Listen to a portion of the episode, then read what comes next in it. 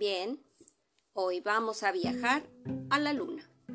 Y lo vamos a hacer con Alejandro Dumas Padre, porque el cuento que tenemos hoy se llama Un viaje a la luna. La historia dice así. Moquet era uno de los guardas de mi padre con el que hice mis primeras armas. Él estaba teniendo pesadillas últimamente con una anciana que se llamaba Durant. Según Moquet, tan pronto como se quedaba dormido, la vieja venía a sentarse sobre su pecho y empujando cada vez más sobre él, lo asfixiaba. Entonces comenzaba para él, con toda la fuerza y todas las emociones de la realidad, una serie de acontecimientos encadenados unos a otros, con una determinada lógica, que desmoralizaba a Moquet. Hasta tal punto estaba convencido al despertarse de que lo que acababa de soñar no era en absoluto un sueño. Su convicción al respecto era tal que vi más de una vez impresionados a quienes lo escuchaban, y que yo de niño no dudaba jamás de que Moquet no viniera efectivamente de los países de los que él decía regresar. Tras esos sueños, Moquet se despertaba normalmente jadeante, pálido, destrozado. Daba pena ver al pobre diablo, empleando todos los medios conocidos para no dormir. Hasta tal extremo le daba miedo soñar, que suplicaba a los vecinos que fueran a jugar con él a las cartas. Le decía a su mujer que le pellizcara hasta caerle y causarle un hematoma. Si cerraba los ojos. Y bebiendo café, como otros habrían bebido cerveza para batirse la sangre. Pero de poco le servía, porque los vecinos de Moquet, que tenían que levantarse al día siguiente al amanecer, no prolongaban su partida de cientos más allá de las once. Su mujer, después de haberle pellizcado hasta la una, terminaba por dormirse. Finalmente, el café, que en un primer momento había producido un efecto satisfactorio, poco a poco había dejado de actuar. Y para el infortunado Moquet, había vuelto a pertenecer a la clase de bebidas ordinarias. Moquet Luchaba entonces todo cuanto podía.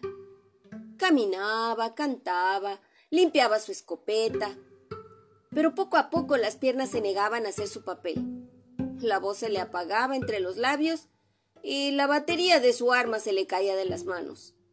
Y todo eso no se realizaba sin que Moquet, previendo lo que iba a ocurrir, no lanzara las quejas más amargas. Quejas que degeneraban en una especie de ronquido que indicaba que la pesadilla empezaba y que la bruja, que cabalgaba sobre el pobre guarda como sobre su escoba, estaba en su puesto. Era entonces cuando el durmiente perdía la noción del tiempo, del espacio y de la duración. Según su sueño, se hubiera prolongado más o menos.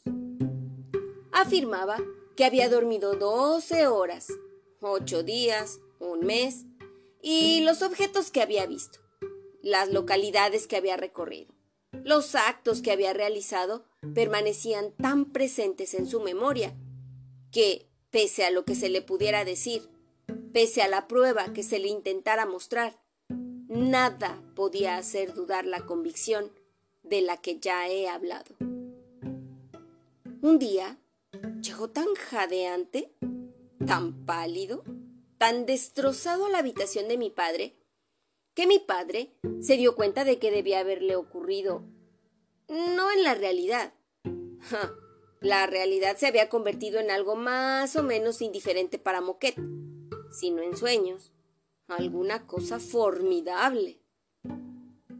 Efectivamente, cuando se le preguntó, Moquet respondió que volvía de la luna. Mi padre pareció poner la cosa. Moquet la mantuvo como sus afirmaciones. Y esto no parecía causar gran impresión en el espíritu de mi padre. Así que Moquet le contó el sueño completo. Yo, que me encontraba en un rincón, lo escuché todo. Y como siempre, he sido gran amigo de lo maravilloso, no perdí ni una palabra del relato fantástico que van a leer a continuación, y que es contemporáneo, si no rival, de los poéticos y febriles relatos de Hoffman. ¿Recuerda usted bien, general, que hace siete u ocho días me envió usted a llevarle una carta al general Carpentier a Oigny? Mi padre interrumpió. Te equivocas, Moquet, le dijo. Fue ayer. General, yo sé lo que me digo, continuó Moquet. Oh, pardies. Y yo también, dijo mi padre. Y la prueba es que ayer era domingo y hoy es lunes. Ayer era domingo y hoy es lunes, insistió Moquet. Solo que no fue ayer, sino ayer hizo ocho días cuando usted me envió a Oigni. Mi padre sabía que en semejantes circunstancias era inútil discutir con Moquet.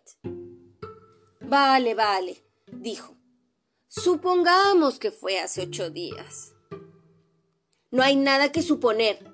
General, he tardado ocho días en hacer el viaje que acabo de realizar. Y ya verá que ocho días no son demasiado y que he tenido el tiempo muy justo. Hmm. Efectivamente, si has estado en la luna, Moquet. Allí he estado, general. Tan cierto como que no hay más que un dios en el cielo. Ah, está bien. Cuéntanos eso, Moquet. Debe de ser un viaje muy interesante. Ah, por supuesto. ¿Va usted a verlo? Debo decirle, pues, general, que la casualidad quiso que el domingo de hace ocho días se casara en segundas nupcias el tío Bertelín. Me encuentra justo en el momento en que salía de la iglesia y me dice, Bueno, no te habrás molestado por tan poco, pero puesto que estás aquí, cenarás con nosotros en el puerto de Perches. Me parece muy bien, contesté. El general me ha dado permiso hasta mañana, y con tal de que mañana a las nueve esté de vuelta, hasta entonces dispongo de mi tiempo libremente. Bueno, pues conoces el camino, ¿verdad? Ah, creo que sí. Te dejaremos a medianoche y antes de que sea de día estarás en Fosés. Ok, entonces de acuerdo. Tomé el brazo de la gruesa Berchú, que no tenía acompañante, y ahí me tienen en la boda. Era el tío Tellier de Corsi el que había preparado la comida. El general Carpentier había enviado 50 botellas de marca. Tellier había llevado otras 50. Éramos 25 invitados, siete de ellos mujeres. Calculando a botella de vino por mujer, caíamos pues a ocho o nueve botellas por hombre.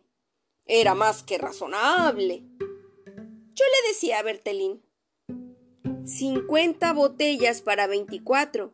Bertelín, créeme, es suficiente. Pero él me contestó categóricamente. Bueno, pero como el vino ya estaba sacado, hay que bebérselo. Y nos bebimos el vino. Usted comprende bien, general, que cuando un hombre lleva sus ocho botellas en el vientre, no camina muy recto y no ve muy claro. Por lo que no sé cómo ocurrió la cosa. Pero lo cierto es que me enteré de repente que tenía que atravesar el río Ourk. Yo conocía un lugar donde había no un puente, sino un tronco de árbol que tenía las dos orillas. Bordé la margen hasta encontrarlo. Me subí buenamente encima, pero cuando estaba en la mitad, de repente me falló un pie y cataplún. Moquet al agua. Afortunadamente nado como un pez. Bracé hacia la orilla pero sea porque el río se diera como algo flexible, o sea porque la corriente fuera demasiado fuerte, o sea porque la orilla se alejara a medida que yo me acercaba a ella. Lo cierto es que nadie se adelante, siguiendo el curso del río, pero sin poder poner un pie en la orilla. Al amanecer, entré en un río más ancho. Era el Marne. Seguí nadando. A medida que la mañana iba avanzando, había más gente en las márgenes del río. Todo el mundo me miraba pasar diciendo, ¡Oh! He ahí un valiente nadador. ¿Dónde irá? Los otros contestaban, probablemente a Le Havre o a Inglaterra o América. Y yo les gritaba, no, amigos míos, no voy tan lejos. Voy al castillo de Fosés a llevarle a mi general la respuesta del conde Carpentier. En nombre del cielo, amigos míos, envíenme una barca. Yo no tengo nada que hacer ni en América ni en Inglaterra, ni siquiera en Le Havre. Pero ellos se echaban a reír y contestaban, no, no, no, no, no, tú nadas demasiado bien. Nada, nada, Moquet, sigue nadando. Yo me preguntaba, ¿cómo es que aquellas personas que yo no había visto jamás conocían mi nombre? Pero, como no podía resolver la cuestión y que, por muchos esfuerzos que yo hiciera por acercarme a la orilla, no ganaba ni una pulgada, continué nadando. Hacia las cuatro de la tarde entré en otro río más ancho, y como vi en la parte superior de una pequeña barraca el rótulo Au Pont de Charenton, matelote et friture, supuse que estaba en el Sena. No tuve duda cuando hacia las cinco divisé Bercy. Iba a cruzar París. Estaba muy contento, pues me decía a mí mismo, si las cosas a lo largo de toda la ciudad no logro encontrar un barco al que agarrarme, un alma caritativa que me lance una cuerda o un perro terranova que me rescate. Pues bien, general, no encontré nada de eso. Los muelles y los puentes estaban repletos de gente que parecía haberse reunido allí para verme pasar. Le grité a todos aquellos hombres, a todas aquellas mujeres, a todos aquellos niños. Amigos míos, están viendo que acabaré por ahogarme si no me socorren. ¡Ayuda! ¡Ayuda! Pero los hombres, mujeres y niños se echaban a reír y gritaban ¡Ah, sí! Ahogarte. Pierde cuidado. Nada, Moquet, nada. Y oía a otros que decían Si sigue ese ritmo, mañana por la tarde llegará a Le Havre, pasado mañana a Inglaterra y dentro de dos meses a América. De nada me servía gritar. No me interesa nada de eso. Le llevo una respuesta al general. Está esperando la respuesta. Deténganme, pues. Deténganme. Me contestaban. ¿Detenerte, Moquet? No tenemos derecho. No eres un ladrón. Así que sigue nadando, Moquet. Nada.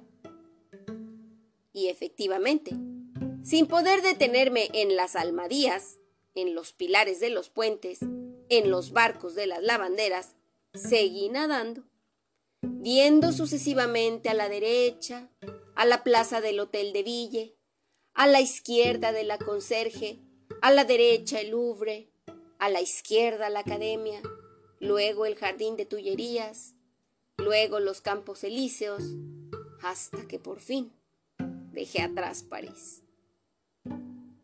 Llegó la noche y nadé toda la noche. Por la mañana me encontré en Rouen.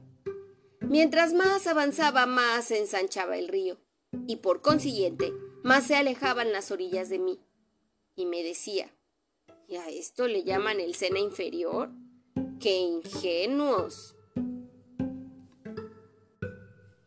A las tres de la tarde, divisé una inmensa extensión de agua ante mí, con una gran ciudad a la derecha construida en anfiteatro y otra pequeña a la izquierda. Supuse que la pequeña ciudad de la izquierda era Honfleur, la gran ciudad en anfiteatro a la derecha, Le Havre. y la inmensa extensión de agua, el mar. Me encontraba demasiado lejos de las orillas como para despertar la curiosidad de la población. Solo encontré a pescadores en sus barcas que interrumpían su pesca para verme pasar mientras decían Miren cómo nada ese dichoso moquet. es peor que un pato.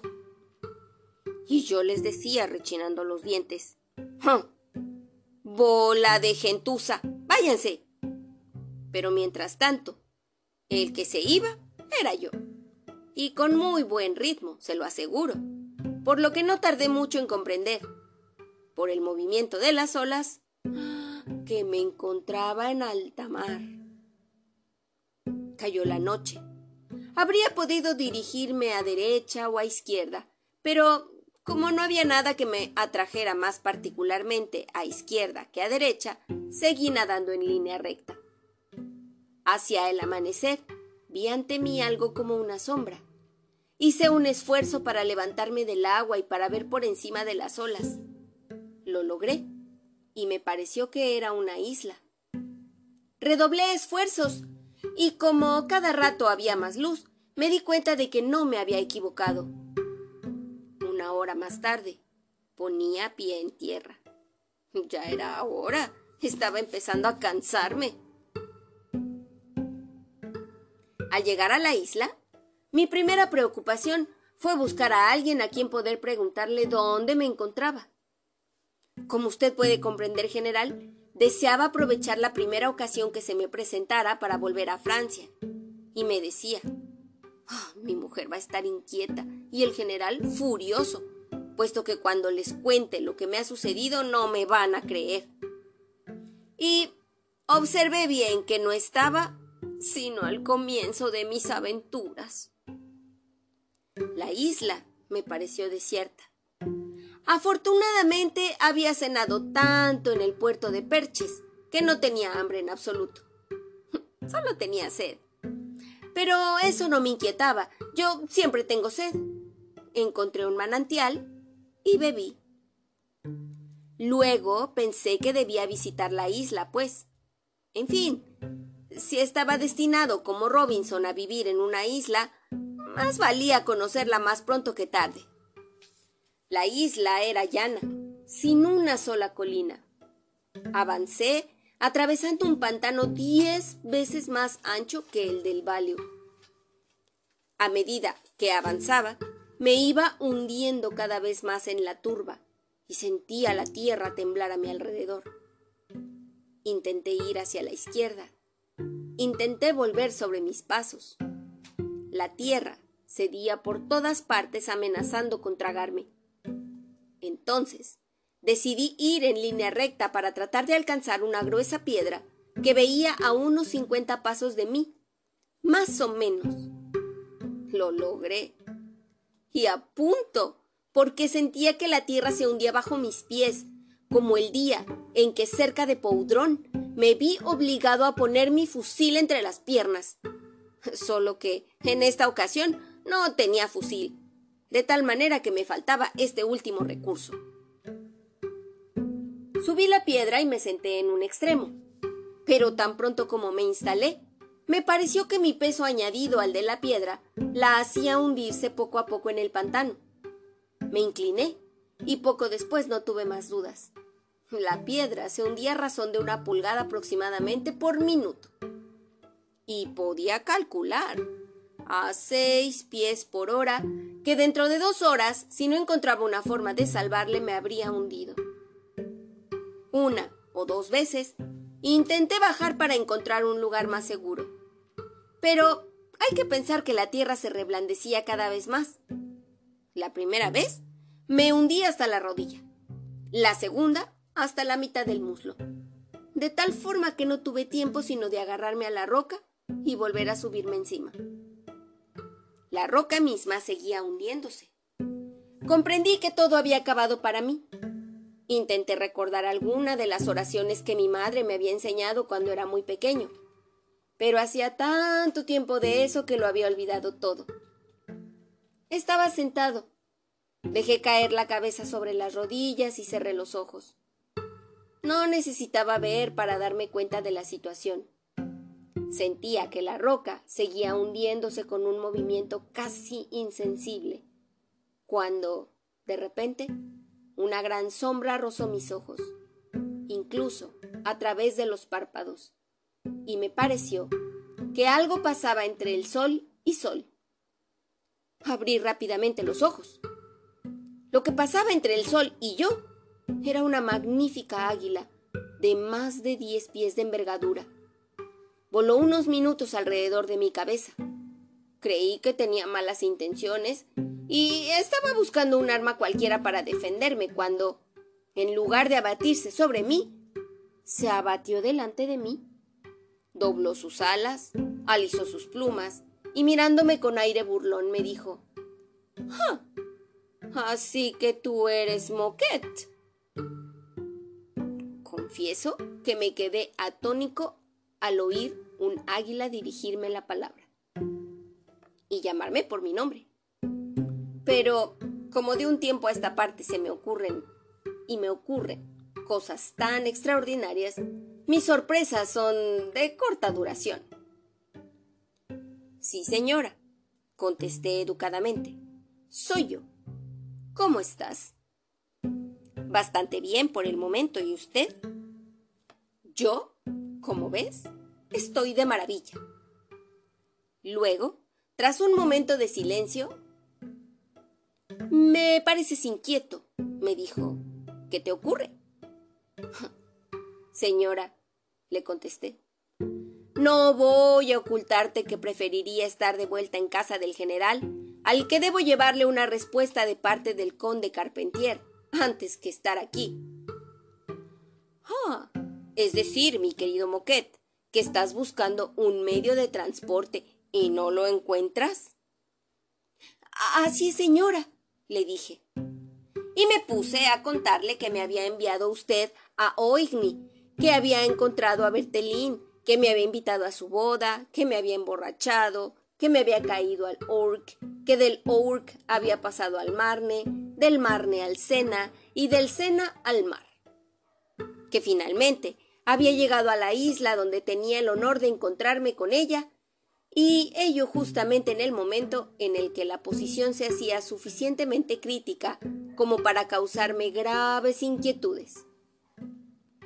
Hmm, efectivamente, dijo el águila, echando una ojeada a mi roca que se hundía cada vez más. Hmm, no hay ninguna posibilidad de que puedas evitar el peligro. Mi pobre Moquet. ¿Usted cree? le pregunté. Ah, dijo. Eres el décimo séptimo que veo morir así. Yo dejé escapar un gemido. Bueno, dijo, no te desesperes demasiado. Tienes suerte de dar con un tipo de muerte de las más rápidas y menos dolorosas. Mientras que si siguieras viviendo estarías expuesto a un montón de enfermedades, cada cual más dolorosa a los reumatismos, a la gota, a las neuralgias, a la tisis, a la parálisis. Yo le interrumpí. Ah, con todo lo respeto, señora, le dije. ¿Usted que sabe tanto?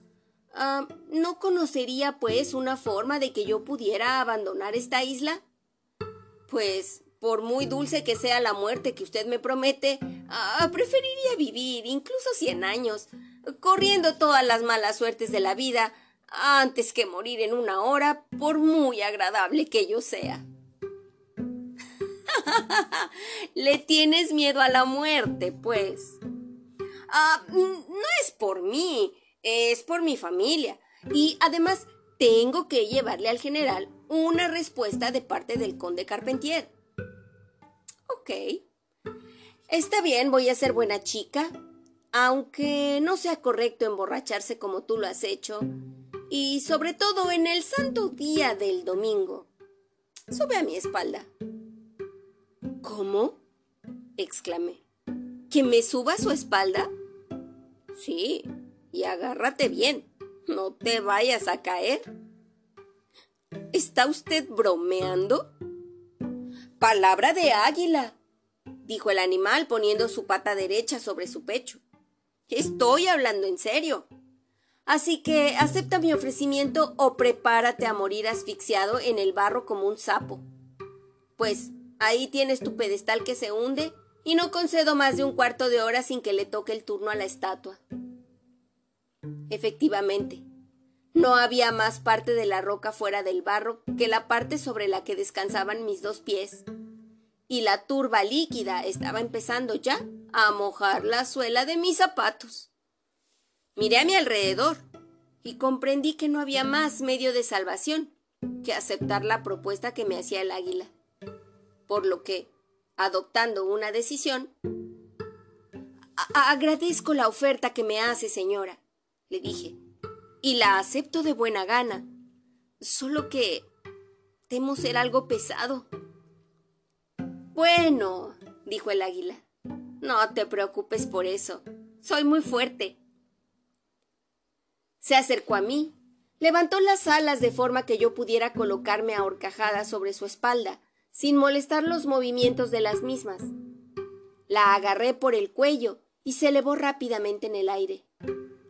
Al principio le apretaba demasiado porque temía caerme, pero por un movimiento que hizo comprendí que no le dejaba respirar y abrí un poco la mano. Ah, así está mejor, dijo. Ahora todo marcha de maravilla. Perdón, le dije lo más correctamente que pude, dado que me veía totalmente en sus manos. Si le place su señoría, y con todo el respeto que le debo a su juicio superior, pero creo que no estamos tomando el camino que conduce a mi casa. Ah, más tarde, más tarde, dijo el águila. Por el momento mm, tengo algo que hacer en la luna. Y vamos a pasarnos primero por allí. ¿Puede comprender mi estupefacción?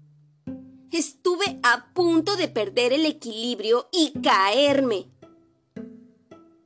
¿En la luna? exclamé. Pero yo no tengo nada que hacer en la luna. Yo, yo no conozco a nadie ahí. Debería haberme advertido. Pasar por la luna me retrasa mucho. Bah, dijo el águila. Veinticuatro horas más o menos. ¿Qué pueden significar?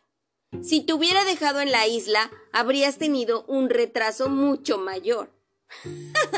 Nunca hubieras podido llegar. Decídete, pues. O vienes conmigo o te vas. ¿Irme? le dije. A usted le resulta fácil hablar, pero ¿por dónde quiere que me vaya? Ah, pues por donde quieras. Como puedes comprender, la ruta es libre. Ah, no, caray. Ah, prefiero ir con usted a la luna. Esperaré en la puerta mientras usted hace sus gestiones. Mientras tanto, continuábamos subiendo. La tierra ya no me parecía sino bruma y el mar un espejo mientras que por encima de mi cabeza veía la luna agrandarse a medida que la tierra disminuía. Se hizo de noche. La tierra se cubrió de oscuridad, mientras que al contrario la luna se iluminaba por el reflejo del sol, que yo veía desportillado por la tierra. El águila seguía ascendiendo. Llegó un momento en el que la tierra me ocultó por completo el sol entonces me encontré en la más completa oscuridad. Había perdido de vista la luna totalmente. El águila seguía ascendiendo. Poco a poco la tierra destapó el sol y volvió la luz. Por la tarde no estaba ya a más de dos o tres leguas de la luna. Se ofrecía a mis ojos como una gran bola amarillenta de la forma de un queso de Holanda, que tenía un grueso bastón clavado en un lateral, como el mango de una sartén. Pensé que era por ahí, por donde la caja. Del buen Dios, la cogía cuando tenía que tratar con ella. Mi querido Moquet, me dijo el águila, ya hemos llegado. Colócate a caballo sobre ese bastón y espérame. Como puede comprender, no era cuestión de discutir. Hice lo que el águila deseaba y me agarré lo mejor que pude a aquella especie de palo de escoba. Me pareció que la luna se bamboleaba. Además, el peso de mi cuerpo le hizo inclinarse de tal manera que pronto me encontré como sobre un caballo que se encabrita.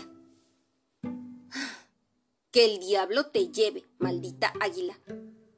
Murmuré en dialecto picardo para que no se me comprendiera, pero se echó a reír y dijo Buenas noches, Moquet. Si te encuentras bien ahí, ahí quédate, amigo mío. ¿Cómo que me quede? Sin duda. E, e, en primer lugar, no me encuentro bien aquí. Peor para ti. Pero no seré yo quien te lleve a otro lugar. Entonces, ¿era una burla? exclamé. Bonita burla. No, Moquet, no es una burla, es una venganza. ¿Una venganza? ¿Y, por qué se venga de mí? Yo no le he hecho nada. ¿Cómo que no me has hecho nada? El año pasado sacaste del nido a mis crías en la torre más alta del castillo de Bes. ¡Ja! Venga, pues. Lo que yo saqué del nido fueron dos gavilanes y usted no es un gavilán. Sí, hasta el inocente. Señora Águila, yo le juro. Hasta la vista, Moquet. Señora Águila, pásalo bien. En el nombre del cielo. Diviértete. Y batiendo sus alas, emprendió el vuelo riendo.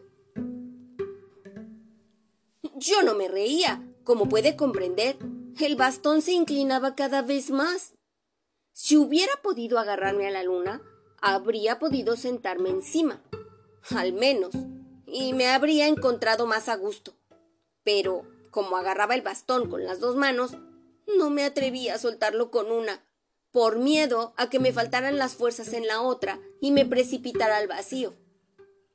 En aquel momento, justamente se abrió la puerta de la luna, chirriando sobre sus goznes como una puerta que no ha sido engrasada desde hace más de tres meses, y apareció el hombre de la luna.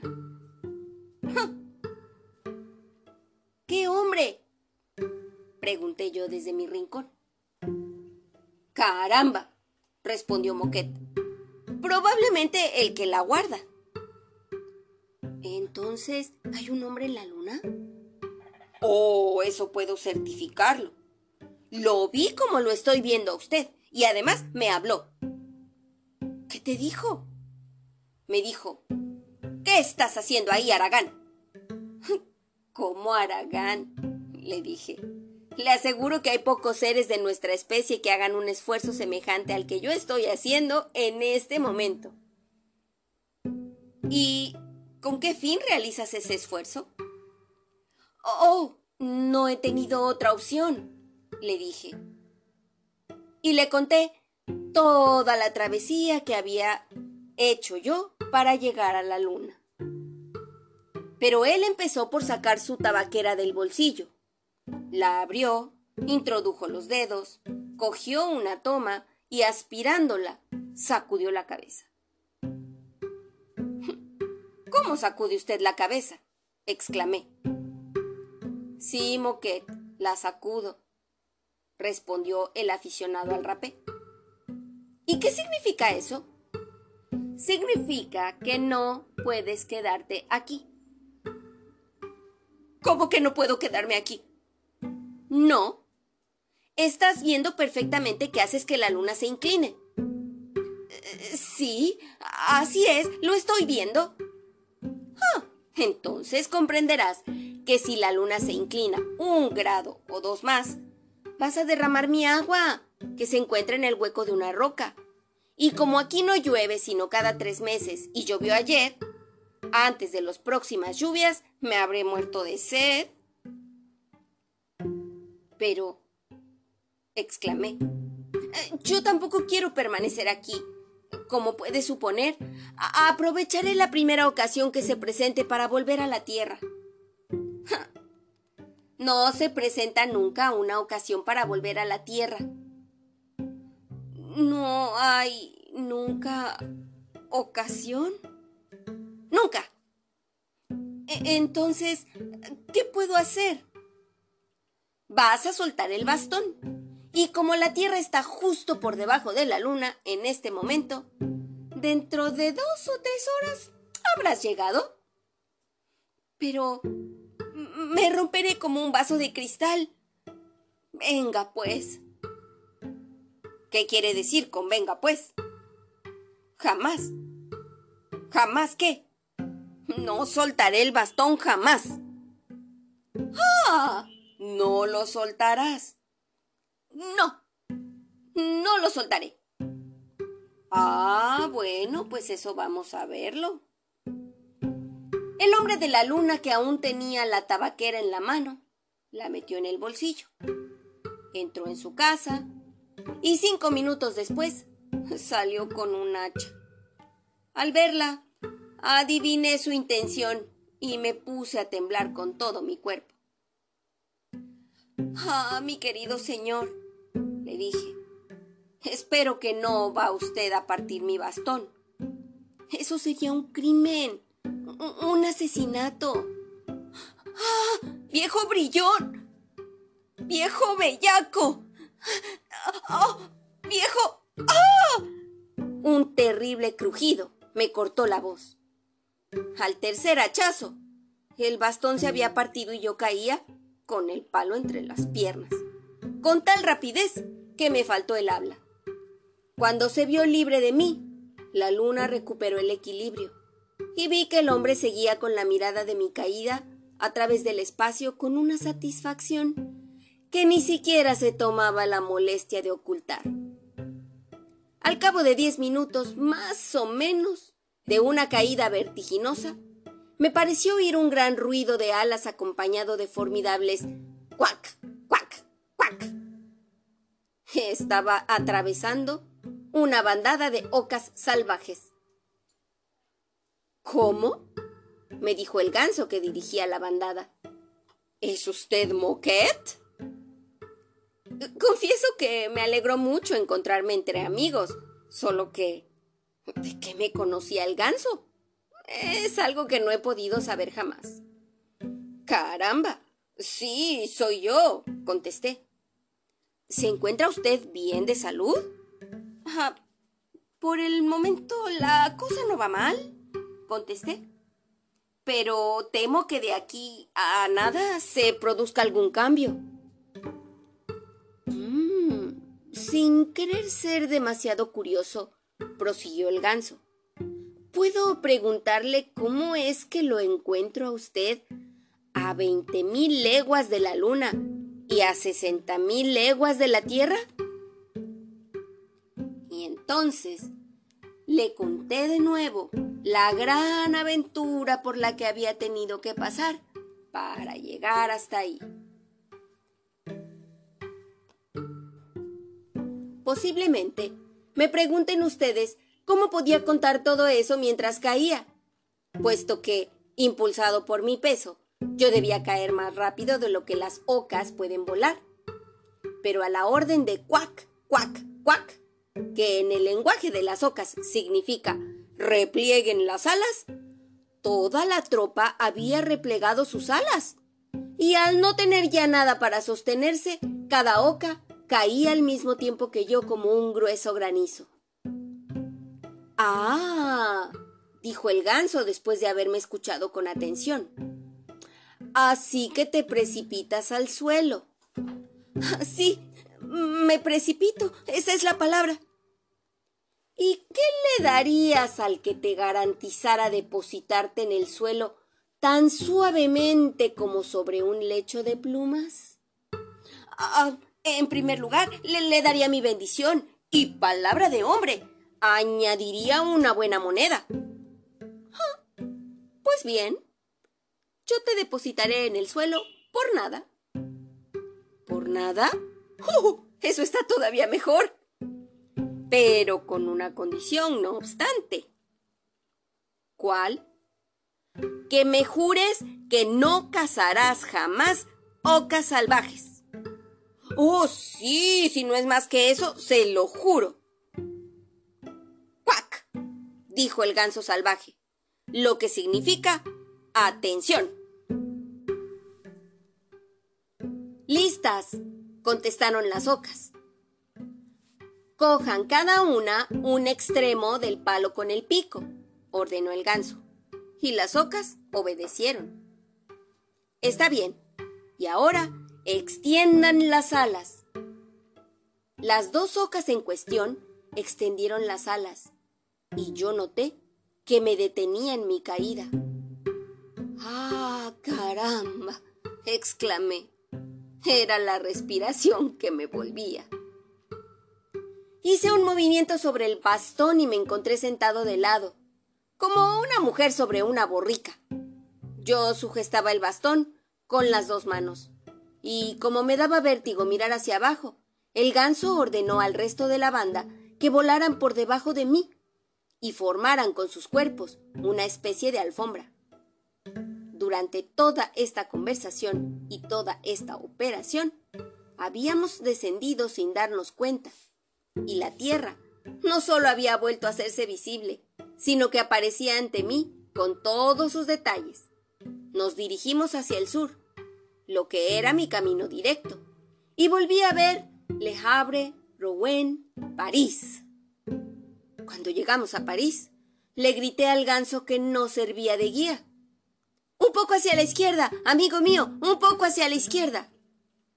Él repitió en su idioma, un poco hacia la izquierda, y fuimos en línea oblicua. Confieso que me produjo gran alegría volver a ver Damartín, Nantehuil, Creepy. Un, poco hacia la derecha, dije cuando llegamos a esta última ciudad y el ganso tomó un poco hacia la derecha. De repente me di cuenta de que la bandada, en lugar de descender, estaba elevándose. ¡Es aquí! grité. Amigo ganso, es aquí. Bájeme pues. Ahí está. Balu, a mi derecha.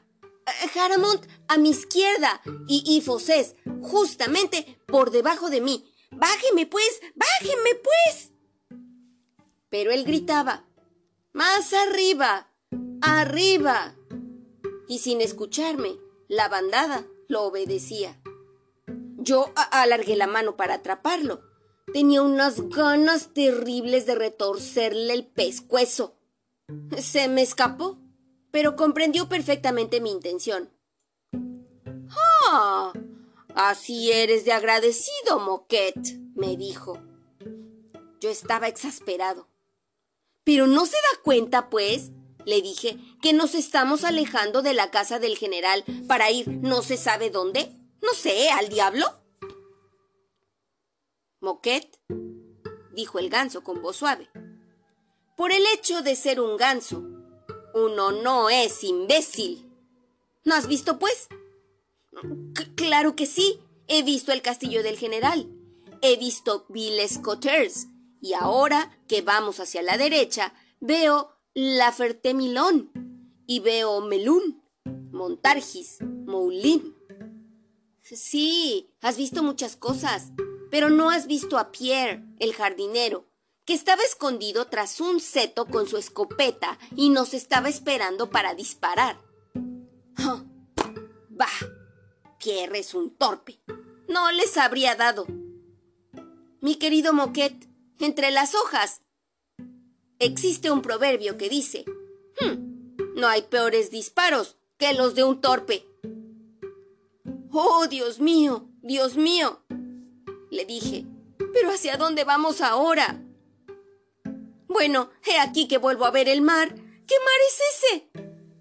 Es el mar Mediterráneo, que los antiguos llamaban mar interior porque está completamente encerrado entre tierra y no tiene más comunicación con el gran océano que por el estrecho de Gibraltar.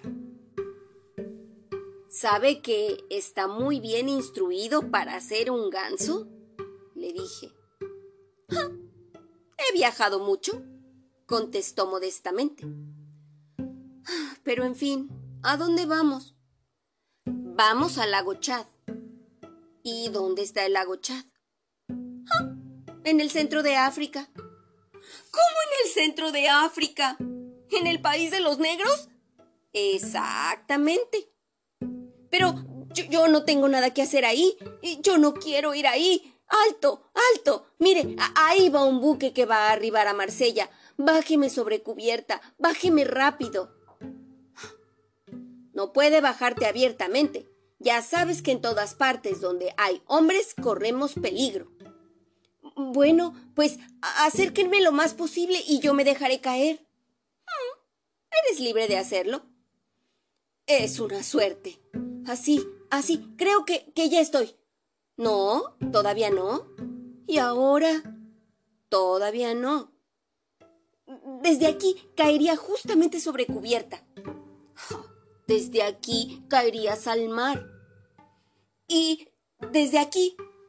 Ahora sí, pero no pierdas tiempo. Está pasando, ha pasado. Buen viaje.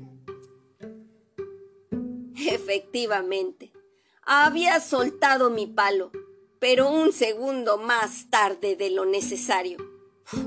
En lugar de caer sobre el buque, caí sobre su estela. Como caía de una altura de cien pies, fui hasta el fondo del mar. Afortunadamente, había hecho provisión de aire. Retuve la respiración y volví a la superficie. Me habían visto caer desde el buque, por lo que me esperaba una barca con cuatro remeros y un contramaestre. Oh, general, no sabría decirle la satisfacción que sentí cuando toqué una mano de hombre en lugar de una pata de oca.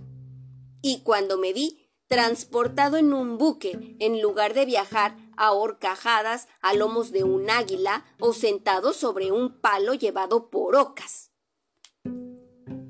Dos horas después estábamos en Marsella. Corrí hasta el correo. Por suerte quedaba una plaza junto al conductor. La reservé y aquí me tiene. Ahora, general, le pido perdón por mi retraso, pero estará de acuerdo conmigo en que se necesitaba por lo menos ocho días para ir del puerto de Perches al Habre, del Habre a la isla de Marais y de la isla de Marais a la Luna, de la Luna al Mediterráneo, del Mediterráneo a Marsella y de Marsella aquí. Aquí tiene la respuesta del conde Carpentier general. Y Moquet le entregó la carta a mi padre. Moquet creyó siempre que había estado en la luna. De nada sirvió asegurarle que no había abandonado su cama y que había tenido una pesadilla. Él siempre mantuvo categóricamente que había realizado el viaje que acabo de contar. Moquet me tomó afecto, sobre todo porque yo era el único que no se reía en sus narices cuando hablaba del águila vengativa, del hombre de la luna y del ganso erudito. Yo no me reía en sus narices porque yo creía firmemente que había realizado aquel viaje a la luna. Y solo lamentaba una cosa, no haber ido con él. Pero, quédese tranquilo, me decía Moquet. Si regreso, lo llevaré conmigo y haremos el viaje juntos. Moquet murió sin volver allá. Ahora, ¿hay alguien que esté buscando un compañero de viaje para ir a la luna? Pues aquí me tienen. Invítenme. Y ese es el fin de la historia. Espero que les haya gustado la aventura. Si les gustó, por favor compártanla con todos sus amigos y por favor suscríbanse en todas nuestras redes sociales. Leamos un libro. Y bueno, pues Aquí nos vemos para nuestra siguiente historia. Adiós.